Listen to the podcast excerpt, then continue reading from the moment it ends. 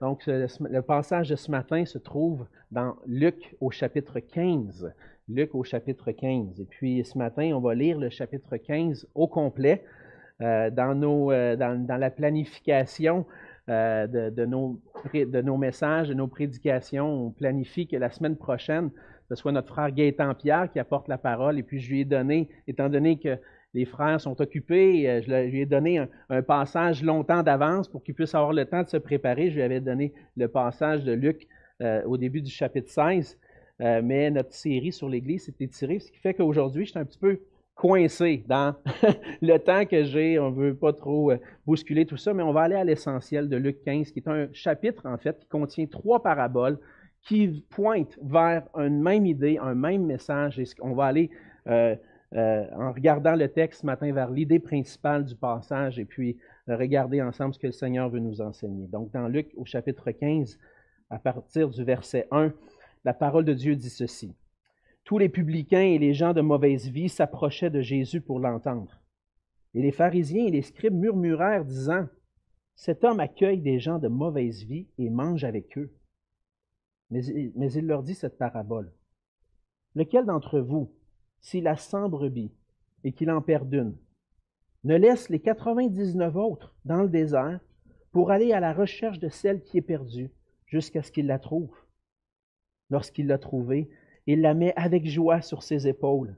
Et de retour à la maison, il appelle ses amis et ses voisins et leur dit, Réjouissez-vous avec moi, car j'ai trouvé ma brebis qui était perdue. De même, je vous le dis, il y aura plus de joie dans le ciel pour un seul pécheur qui se repent que pour 99 justes qui n'ont pas besoin de repentance.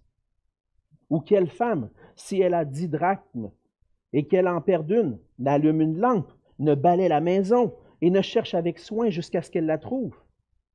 Lorsqu'elle l'a trouvée, elle appelle ses amis et ses voisines et dit Réjouissez-vous avec moi, car j'ai trouvé la drachme que j'avais perdue. De même, je vous le dis, il y a de la joie devant les anges de Dieu pour un seul pécheur qui se repent. Il dit encore, un homme avait deux fils.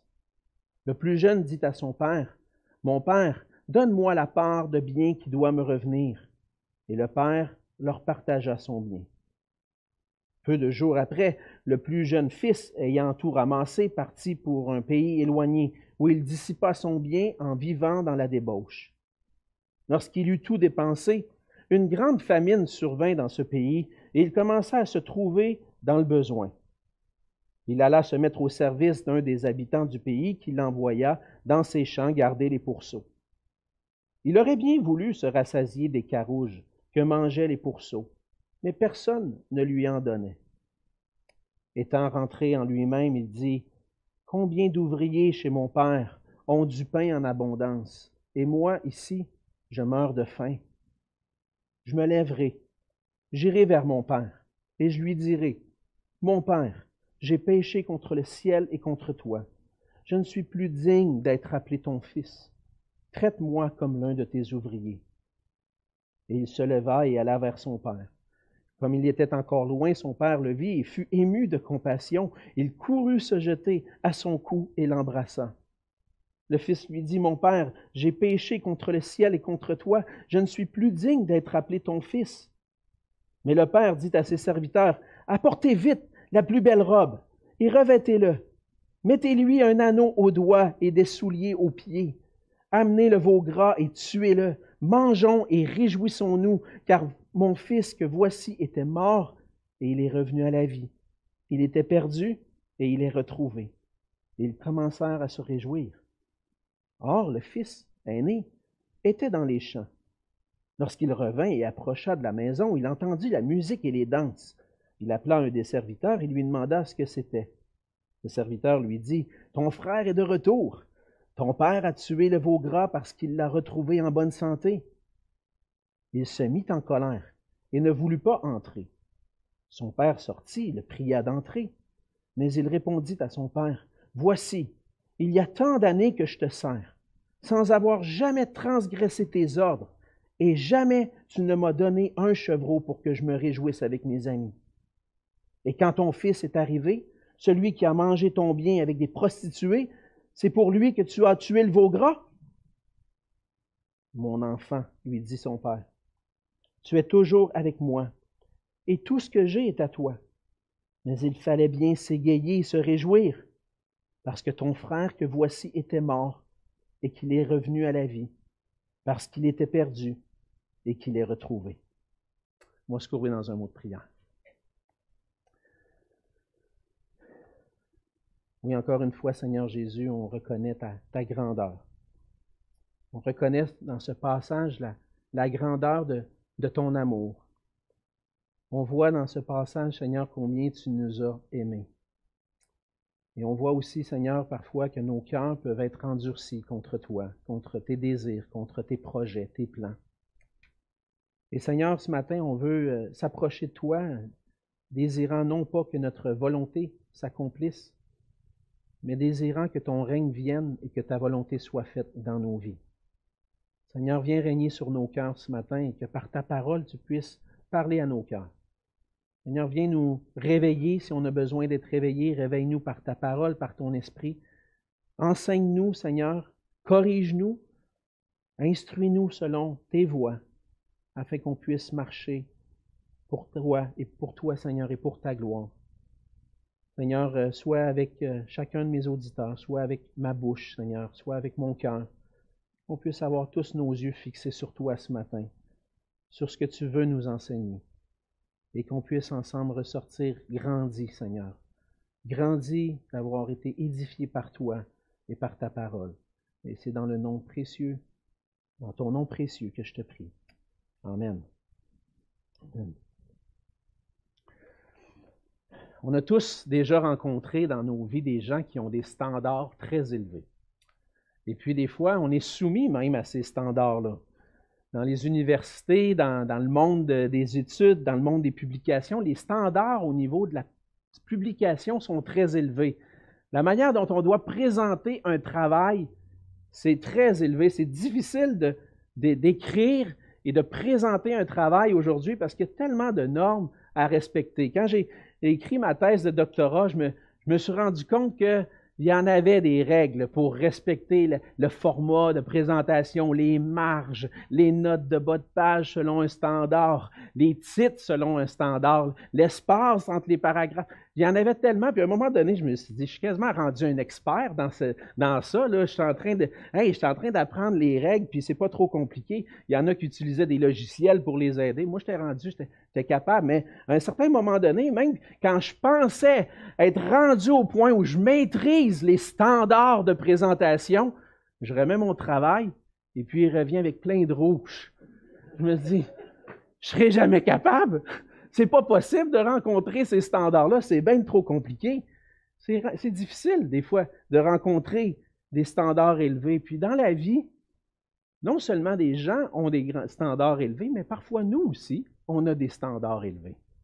Et puis on va exiger, parfois, même souvent, que les gens soient à la hauteur de nos standards.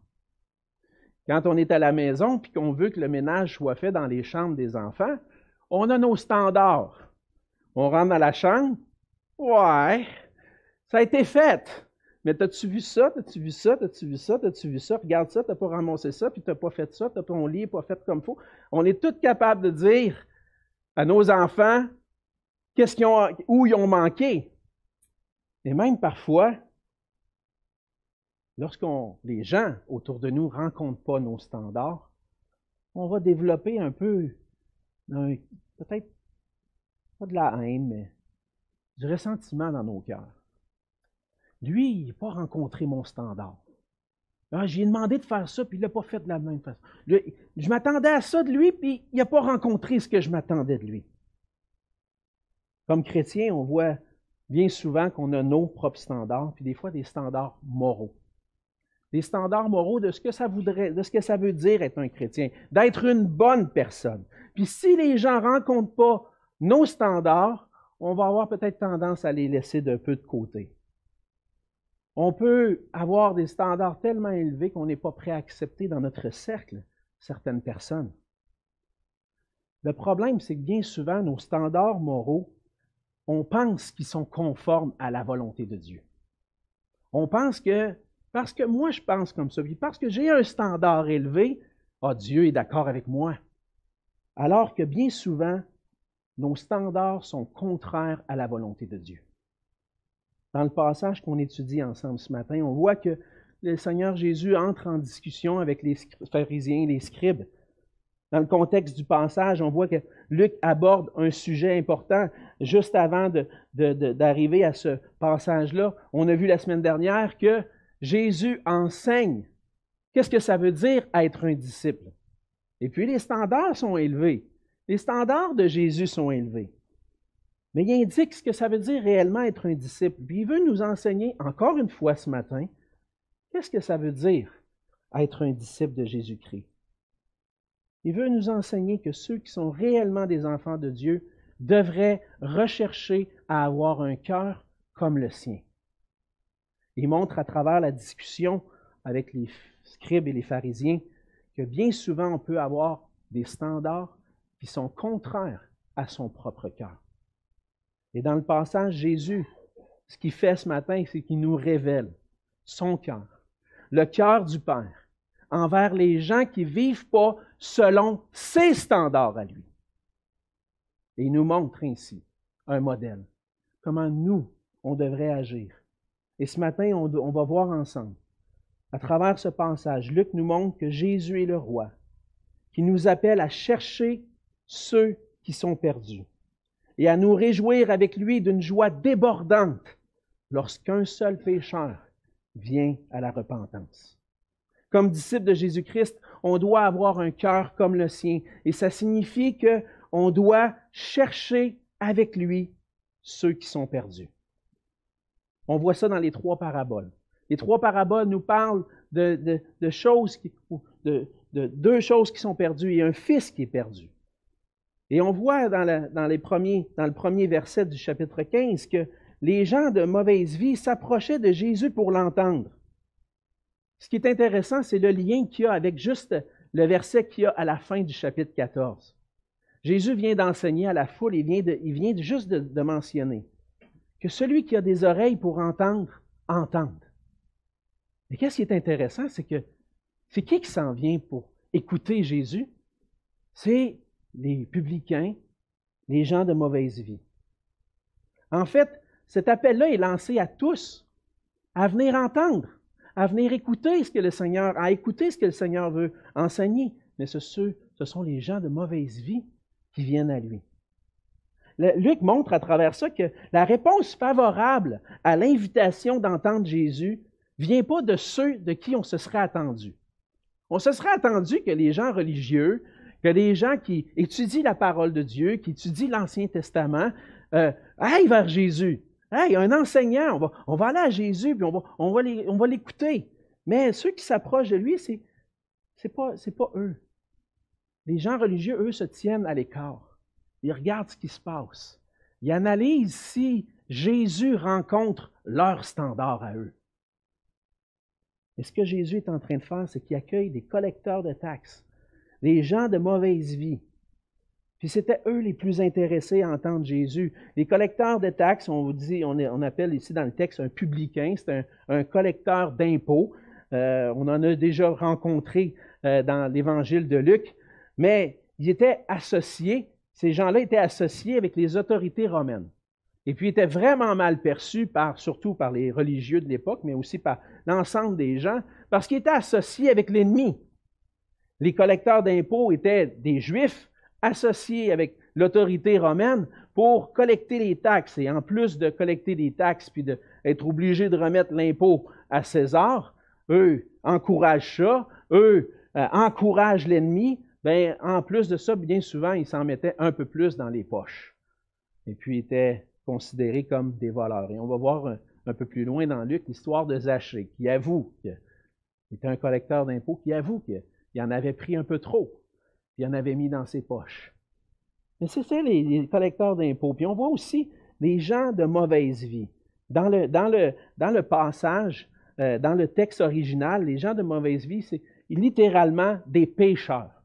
Ceux qu'on considère comme ceux qui commettent des péchés. Les gens de mauvaise vie, ça pouvait être des ivrognes, des voleurs, des prostituées, des gens que, dans le fond, vous n'auriez pas encouragé vos enfants à se tenir avec ce monde-là. Hein, c'est sûr que, ah non, va pas vers eux, va, pas, va pas vers lui, il va t'influencer, il va t'amener dans, dans, le péché. Mais contrairement à ce qu'on aurait pu croire, c'est ces gens-là.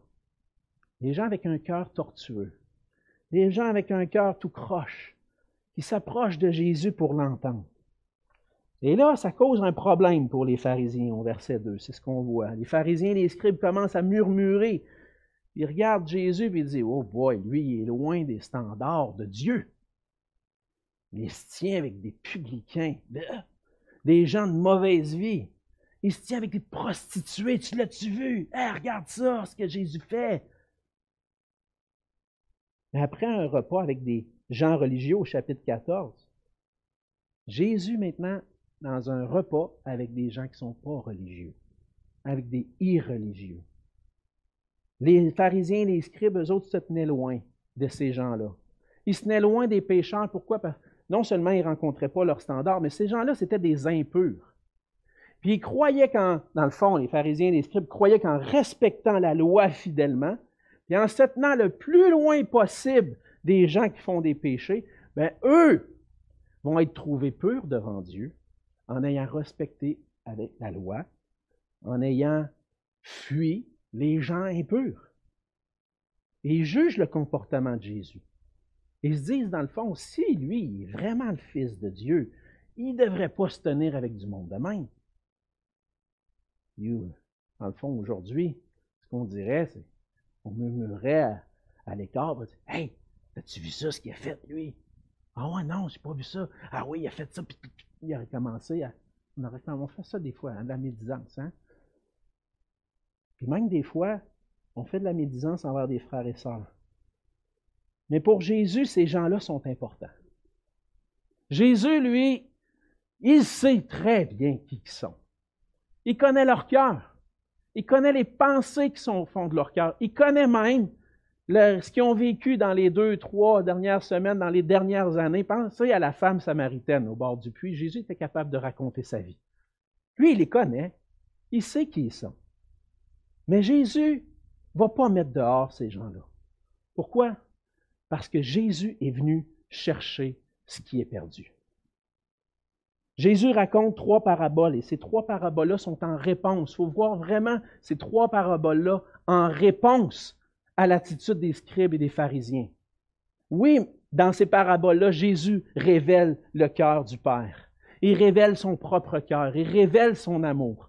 Puis en, exposant ça, il veut mettre en lumière le cœur des pharisiens et des scribes.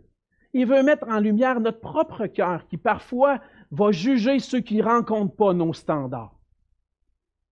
Jésus raconte trois paraboles. La première, c'est la parabole de la brebis perdue. Si euh, il y a des paraboles qui sont bien connues dans, les évangiles, c'est bien les paraboles qu'on trouve dans Luc 15, C'est particulièrement celle du fils perdu. Mais dans la parabole de la brebis perdue, il y a un homme qui a 100 brebis, qui en perd une, et puis il y en a beau avoir 99 autres.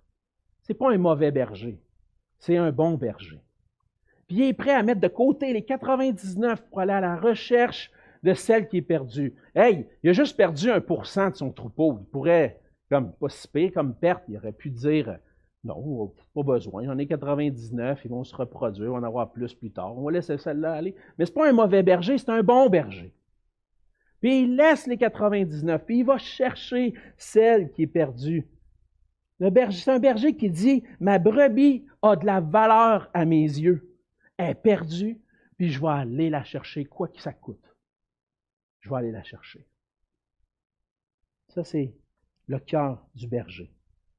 Évidemment, on va voir à travers ça le cœur de Dieu, le cœur de Jésus lui-même, qui vient pour chercher, même si une seule brebis est perdue, il va aller la chercher. La deuxième parabole, c'est celle de la drachme perdue. C'est une femme qui a dix drachmes. Une drachme, c'était l'équivalent d'une journée de salaire.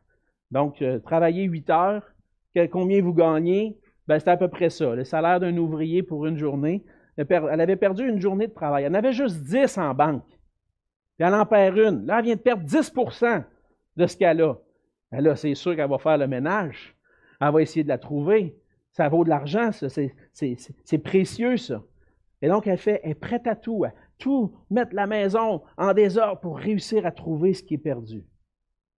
Le point de Jésus, c'est le suivant. Si on est prêt à tout pour retrouver 1% de ce qu'on possède, pour retrouver une, brebis perdue sur 100, ou un montant d'argent perdu, si on est prêt à tout, à virer la maison à l'envers, à, à, tout faire pour réussir à le trouver, est-ce qu'on ne devrait pas être en train de faire plus pour une âme qui est perdue? Et les pharisiens, eux, se confortent dans leur bien-être religieux. Ils se tiennent ensemble, sont bien ensemble, chantent des cantiques ensemble, étudient la parole de Dieu ensemble, sont bien ensemble. Puis lorsqu'il y a un pécheur qui vient, ça nous arrive parfois même d'avoir un peu le même sentiment. Avec les années, on est bien avec nos frères et sœurs dans le Seigneur. Puis c'est bien. Le Seigneur euh, nous a donné l'Église, nous a donné des frères et sœurs. Il veut qu'on soit bien ensemble, il veut qu'on se tienne ensemble. Si on voit, l'exemple des, Églises. Mais est-ce que des fois, on est prêt à sortir de notre zone de confort pour accueillir quelqu'un qui est peut-être pas, pas partie de la famille encore? Je me souviens, euh, dans mes premières années à l'église de Longueuil, on était sur euh, un bâtiment sur la rue La Salle. Le dimanche soir, on avait une célébration, on avait un culte à ce, moment-là, le dimanche soir, puis il y avait un homme qui venait et c'était un homme qui vivait dans la rue, c'était évident. Quand il arrivait à l'église, on pouvait sentir qu'il avait été dans ses vêtements pendant plusieurs jours. On pouvait sentir qu'il avait peut-être même des problèmes d'incontinence.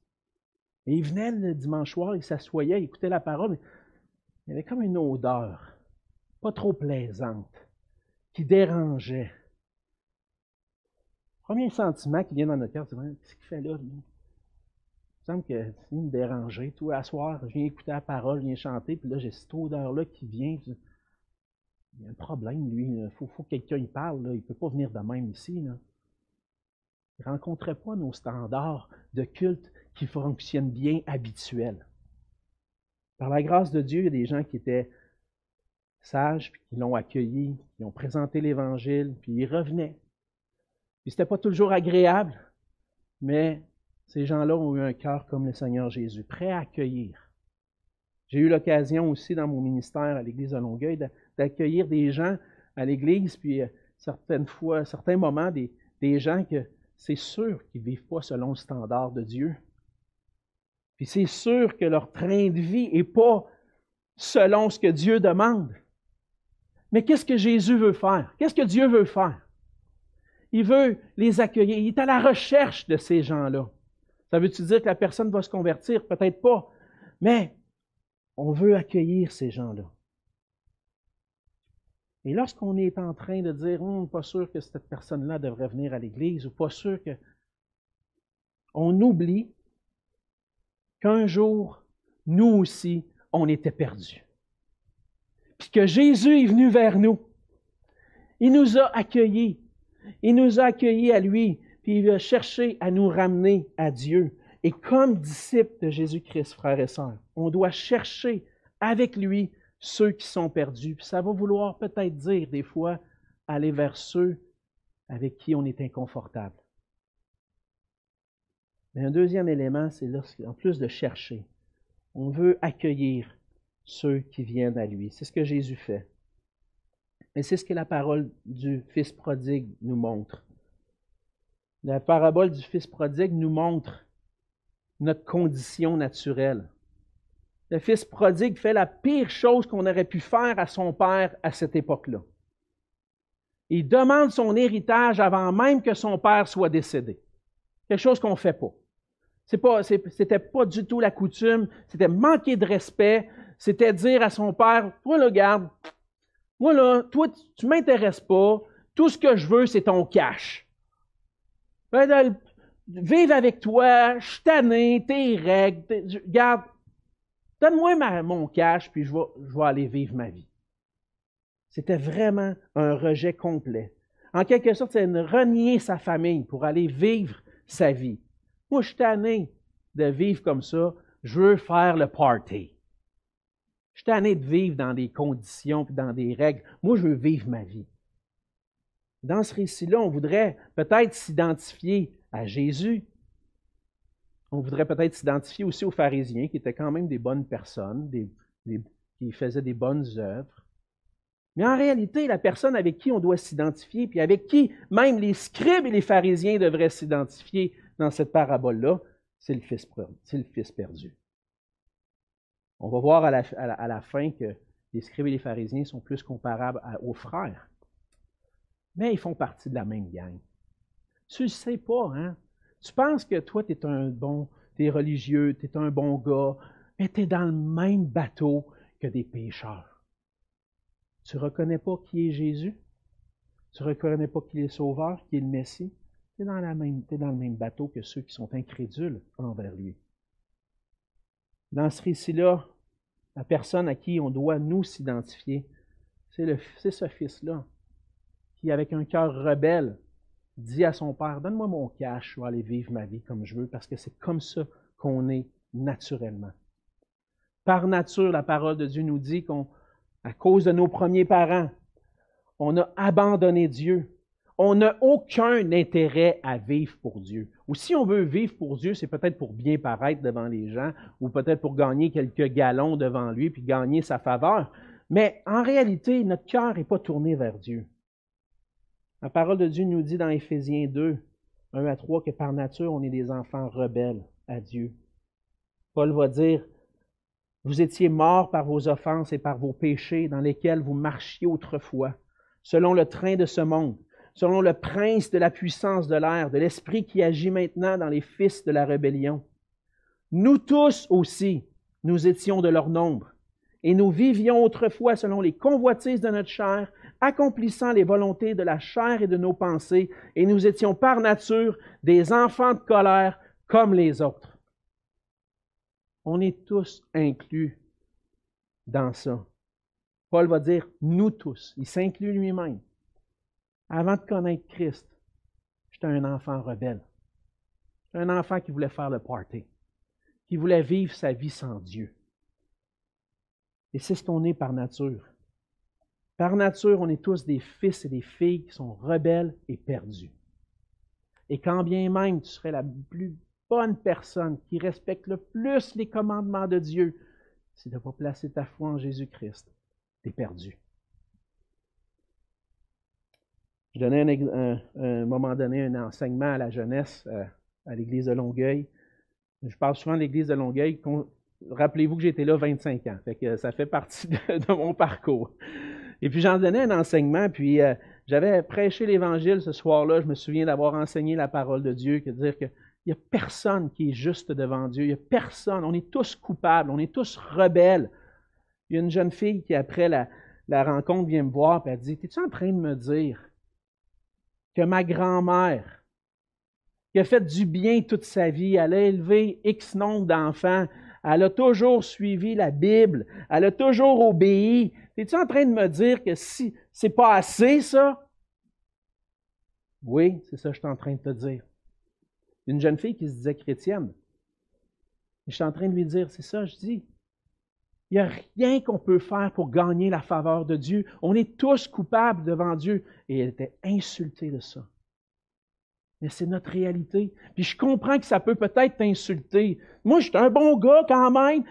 Oui, mais pas autant que tu penses pas selon le standard de Dieu. Puis qui que tu sois, un pécheur, un publicain, un pharisien, un, bon gars, une bonne fille, qui que tu sois, tu rencontres pas le standard de Dieu parce que par nature, tu es un enfant rebelle à Dieu. Et c'est ce que la Bible dit. Ça me fait plaisir de te le dire parce que la Bible le dit. Mais humainement parlant, je sais que ça ne fait pas plaisir au monde quand je dis ça. Je sais que ça ne fait pas plaisir quand je dis Tu es un rebelle, tu es perdu, tu es sans Dieu, tu as besoin de revenir à. Ça ne fait pas plaisir. Mais tant et aussi longtemps qu'on n'a pas pris conscience du fait qu'on est perdu, on est perdu.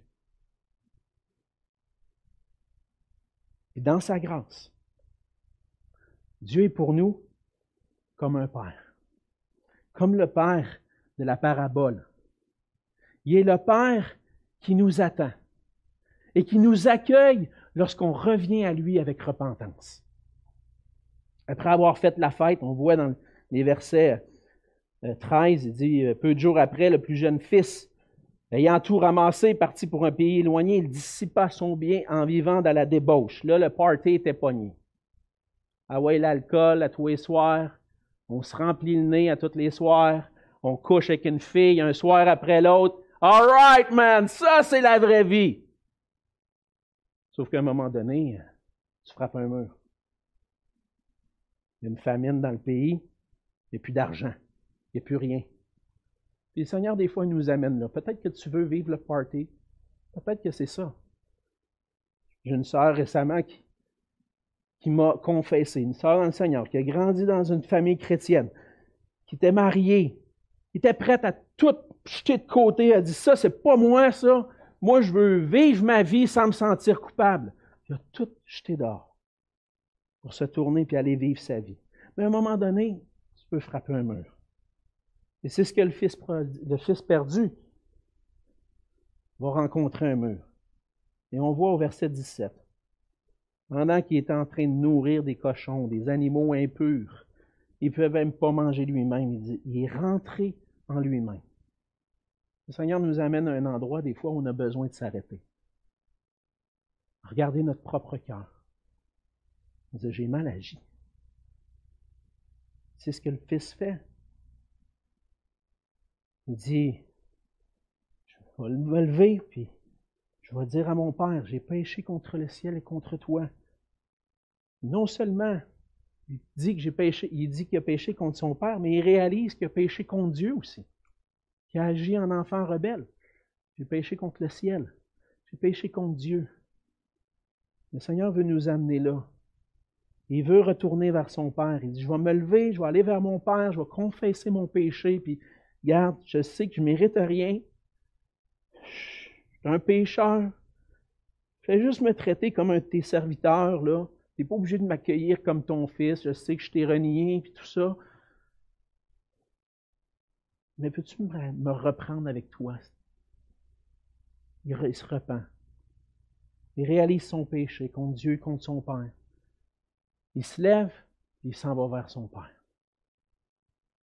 Et on voit l'attitude du Père dans ça. Et je pense que ça, c'est le point central des trois paraboles. Le Père qui est là, son fils le confesse au verset 21. Il dit, mon Père, j'ai péché contre le ciel et contre toi. Je suis plus digne d'être appelé ton fils. Mais même avant, quand son Père l'a vu, qu'est-ce qu'il a fait? Il a couru vers lui. Enfin, mon fils est de retour. Peut-être qu'il priait jour après jour. Seigneur, ramène mon fils. Mon fils qui s'est éloigné, ramène-le. Mon cœur est brisé, il est parti, il est perdu. Peux-tu le ramener, Seigneur? Puis là, il voit. Qu'est-ce qu'il fait? Mon ami part, puis il s'en va l'embrasser. Mais ça, c'est l'attitude de notre Dieu qui est là, qui nous attend, nous les enfants rebelles, des pécheurs, des, des gens qui se pensent bons, qui n'ont pas réalisé, qui sont perdus, puis tout d'un coup, on se réveille, puis on dit, qu'est-ce que je fais là, moi? Puis lorsqu'on se présente à lui, qu'est-ce qu'il fait? Il est à mon fils, il est à ma fille. Je t'attendais. J'attendais que tu reviennes.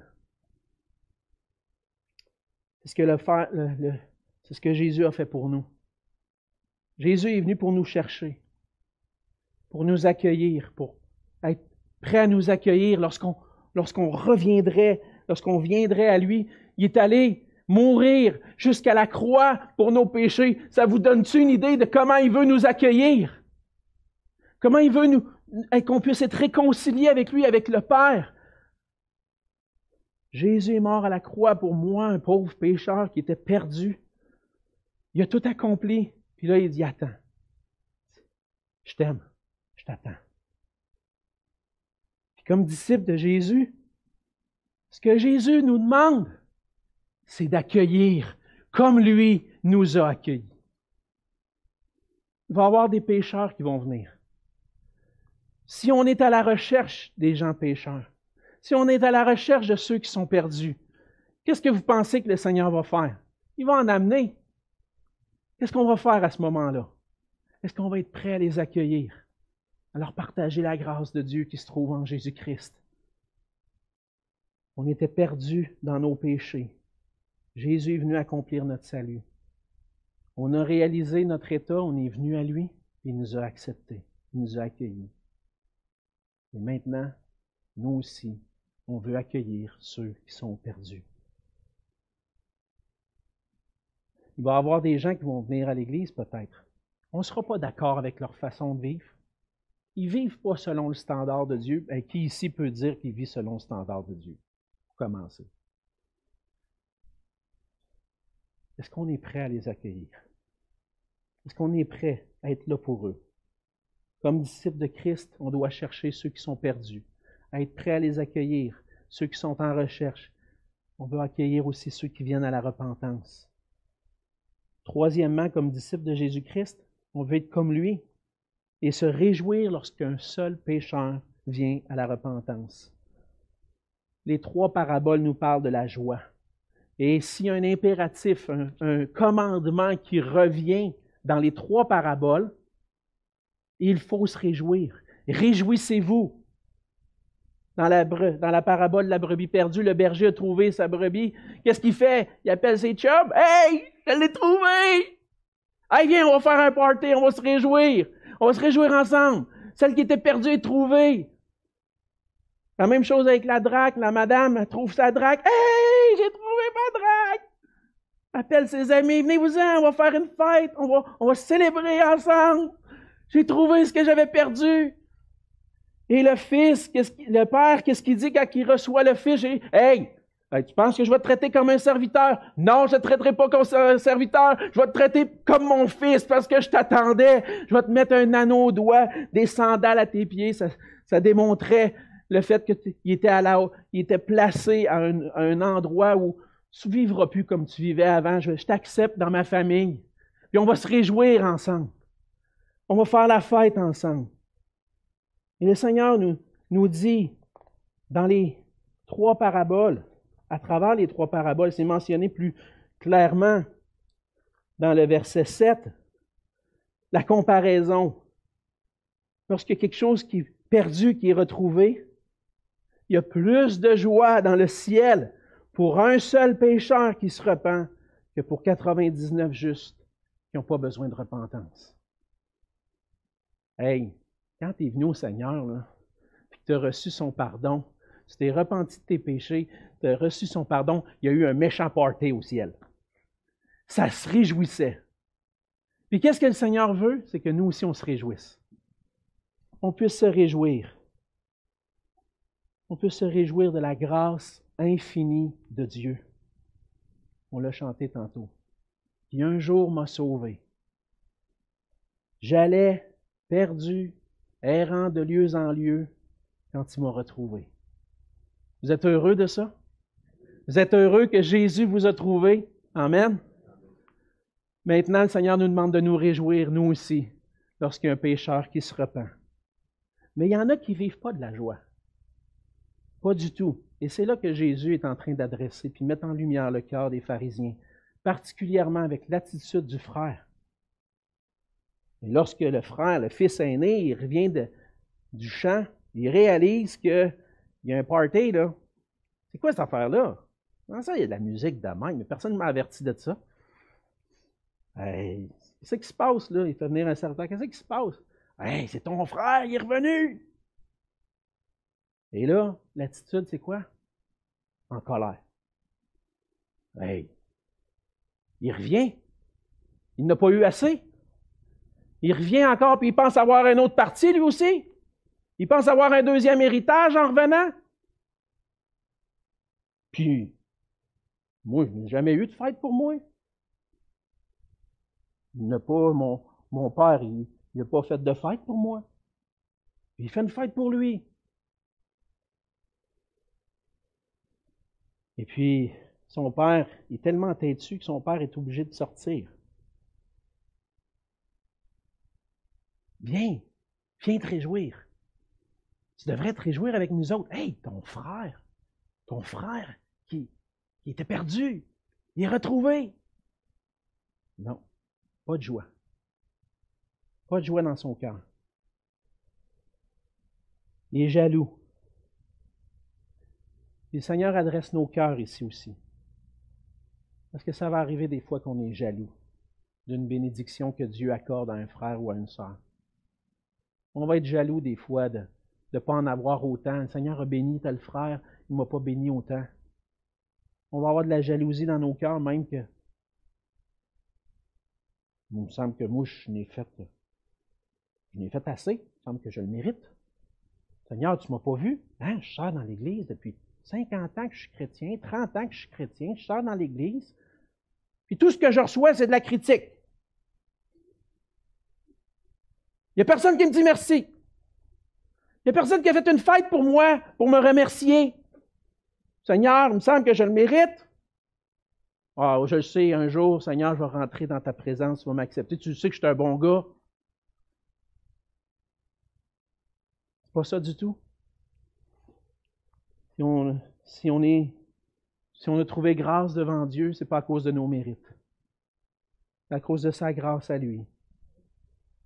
Les, scribes et les pharisiens, eux, se croient justes.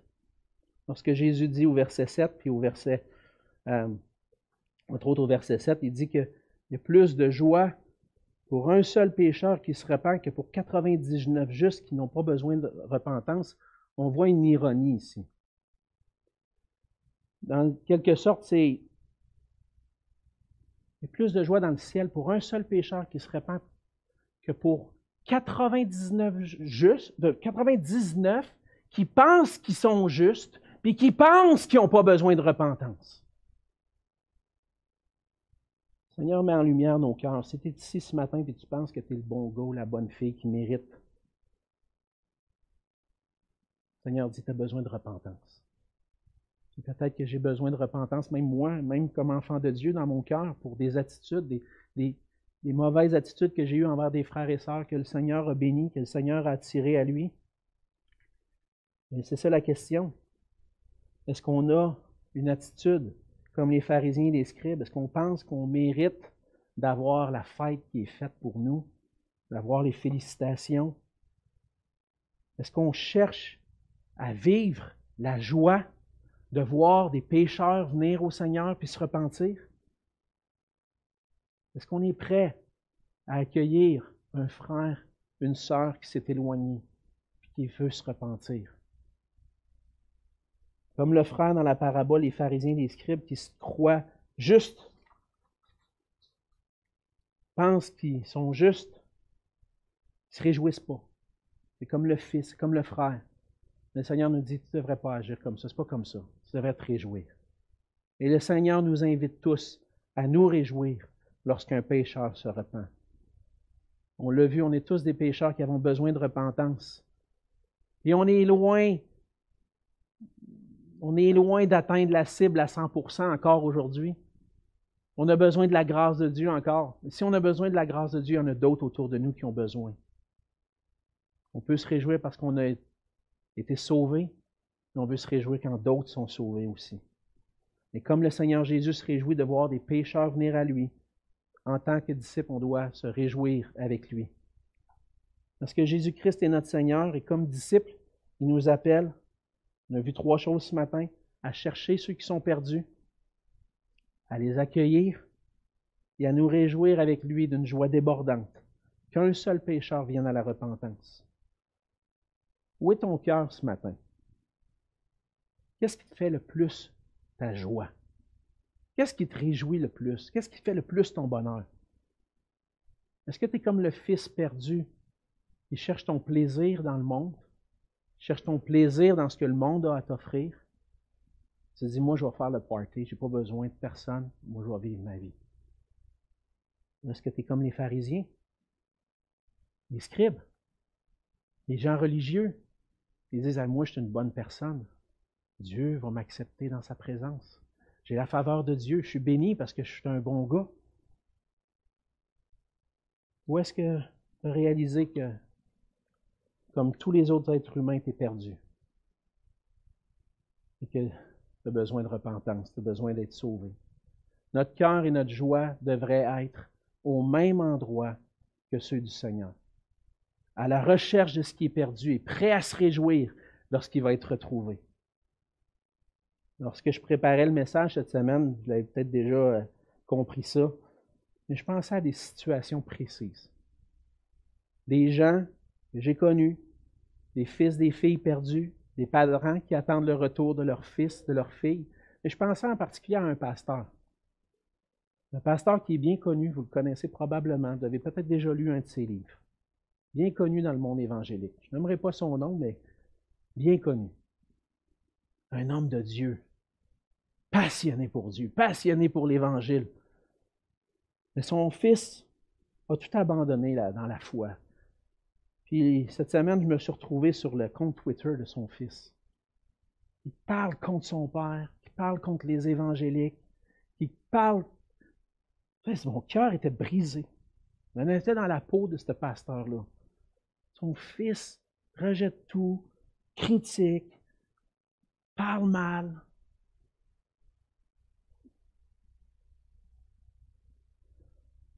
Je suis convaincu que ce père-là attend son fils convaincu que ce père-là prie pour son fils.